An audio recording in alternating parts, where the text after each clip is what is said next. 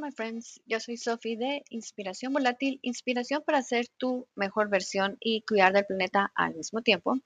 El episodio de hoy es el primero del 2024 y es el número 73. Y se llama Nuevo año, nuevas rutinas y nuevas tradiciones.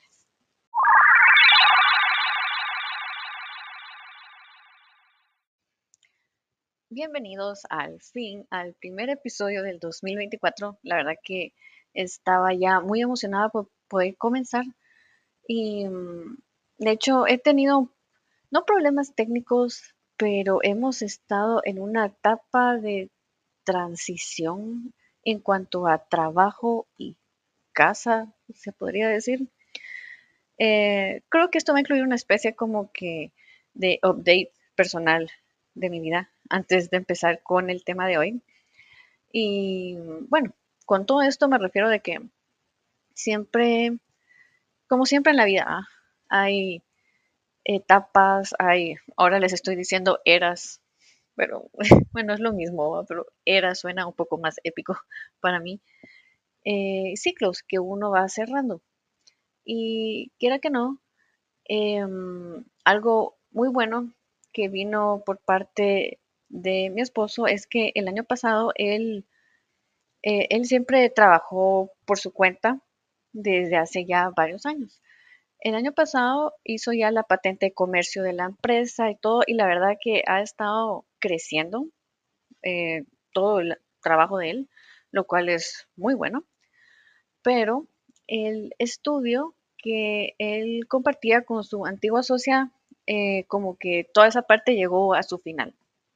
Así que ya se imaginarán todo lo que tenemos ahora en la casa, porque todo ese equipo de producción se ha venido para acá. Hemos estado en esta etapa como de hacer espacio para lo nuevo. Estamos tratando de depurar cosas, más que todas las cosas de él que él trajo de su antiguo estudio. Y prácticamente en la otra habitación, que era como nuestro pequeño gimnasio, está lleno de cajas. Se volvió una bodega, lo cual es algo que yo odio. Yo odio, la verdad.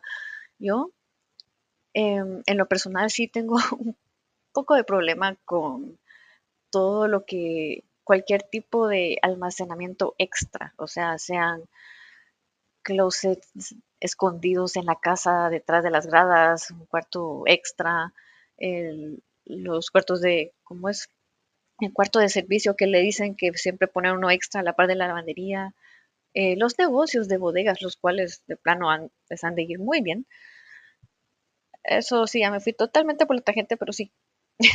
en resumen, yo tengo un problema con tener espacio de almacenaje porque uno empieza a meter un montón de babosadas ahí que uno al final o no necesita o solo las tira ahí por pura conveniencia y solo se dedican a acumular. Y eso sin, o sea, todavía agregando los programas que se recuerdan que son de las ventas de bodegas, venta de contenedores, guerra de contenedores, ¿cómo era? Había un programa, recuerdo yo, Guerra de Containers, algo así se llamaba. Ya no me acuerdo qué canal, no me acuerdo si era en el A&E. En fin, después de irme por toda esta tangente por este otro pueblito que nada que ver con el tema central, el punto es de que si estamos empezando en nuestra casa, en nuestra familia, en esta etapa de nuestras vidas, una nueva era totalmente en cuanto a lo laboral. Em, hemos estado arreglando un montón de cosas en cuanto al, a la parte de la empresa de mi esposo porque nosotros hacemos freelance juntos, hemos estado arreglando un montón de cosas en la parte web y encima de todo eh, la nena ya empezó el colegio, entonces eso es como tener un trabajo extra. Y ya van cuatro minutos de una actualización que no sé si les interesaba, pero sí, viene un poco relacionado a todo el tema que les quiero comentar hoy, que es de mm, nuevas rutinas y nuevas tradiciones en un año nuevo. ¿Y por qué quería hablar de esto? Porque eh, me he dado cuenta con el paso del tiempo y es algo que hablamos justamente en diciembre del año pasado con mis cuñados, los hermanos de mi esposo. Ellos son cuatro, son dos mujeres, dos, dos hombres. Y creo yo que es algo muy importante de reflexionar cada año. No solo irse como en piloto automático y sí pasar Navidad, Año Nuevo, un año en el siguiente año y así solo irse como que que nos lleve la corriente y no estar pensando ni deteniéndonos en qué en qué estamos. Y creo yo que sí es importante que nos detengamos en todo este corre, corre más en esa época, fin de año, en la época navideña, y analizar qué es lo que estamos haciendo con, con nuestra familia o qué no estamos haciendo. Pensar en las tradiciones que llevamos desde hace años, desde nuestros abuelitos o antes incluso, y pensar qué se ha dejado de hacer o qué podemos implementar que sea nuevo y se vuelva una nueva tradición en nuestra familia. Y hablamos mucho de esto como, por ejemplo, en la parte de la cocina. Em, no he visto exactamente, eh, eso es lo que lo, voy a tomar en cuenta, créanme que no lo voy a ignorar.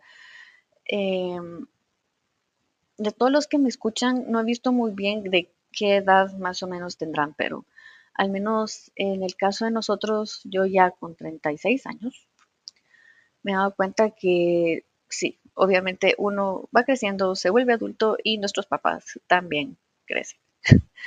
y quiera que no, uno ya cuando empieza a darse cuenta de cómo van cambiando las cosas, cómo es que tal vez ciertos miembros de nuestra familia ya no están, eh, uno empieza a pensar también como cómo preservar esas cositas que siempre hacen que todas las reuniones sean especiales. Y si esto es como un poco como, no sé si cursi, romántico o algo así, pero sí es parte de lo que he querido hacer yo, de vivir una vida lenta, intencional y, y simple, o sea, siempre darle la importancia a las pequeñas cosas. Y es así como con todos mis cuñados y mi esposo llegamos a la conclusión de que si ya nuestros papás ya están muy grandes o a veces se cansan ahora con ciertas cosas, es nuestro, no, no, más que nuestro deber, es nuestra intención. Queremos hacerlo las navidades como seguirlas manteniendo especiales y empezar nosotros a hacer estas tradiciones en cuanto a la comida, porque hablábamos mucho sobre que no se perdieran las recetas de la abuela de mi esposo, que ella ya falleció hace varios años. Entonces, este es como que uno, uno de los objetivos de este episodio.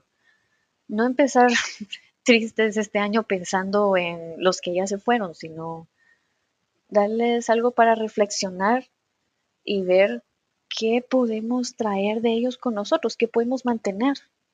Y, es algo tan simple como mantener una receta viva en la familia. Em, no dejar que ciertos hábitos o ciertas rutinas mueran y aprender, aprender de los familiares que son más grandes que nosotros para poder seguir esas tradiciones y esos detalles. Y y sí, eso es algo que me puse a pensar mucho el año pasado después de que decidimos que en Navidad, de ahora en adelante en nuestra casa, vamos a hacer un almuerzo para las dos familias, tanto la familia de mi esposo como la mía.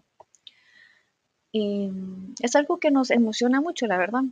Aunque yo sea vegetariana, igual yo ah, ayudé a Cristian a cocinar y nos la pasamos muy bien no la pasamos muy bien. Y, bueno, ese es parte del primer punto en cuanto a tradiciones, como traer las tradiciones de antes y mantenerlas. Y es también una nueva tradición, algo que no hicimos el año anterior. Y es para que se pongan a pensar, ¿qué pueden hacer diferente este año o qué pueden traer de vuelta? Y no solo la familia, porque eso me lleva a mi siguiente punto. Pueden tener tradiciones nuevas entre amigos, que eso es algo nuevo también que hicimos el año pasado. Hicimos, em, bueno, eso no lo organizamos nosotros, porque sí lo organizó uno de nuestros nuevos amigos que son vecinos, que fue un pequeño convivio familiar slash churrasco en la casa de uno de ellos. Otra vez, yo soy vegetariana, tuve que llevar otras cosas, em, pero eso fue lo bonito, que todos cocinamos juntos.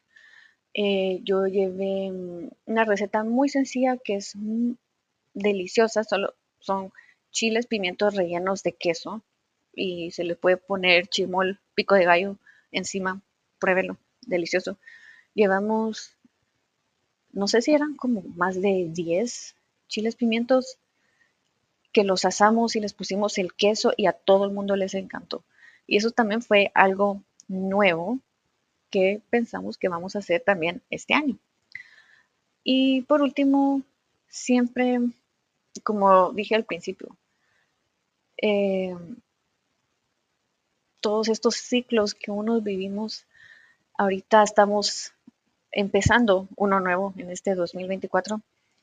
Y, aquí viene como tal vez la parte de la actualización personal.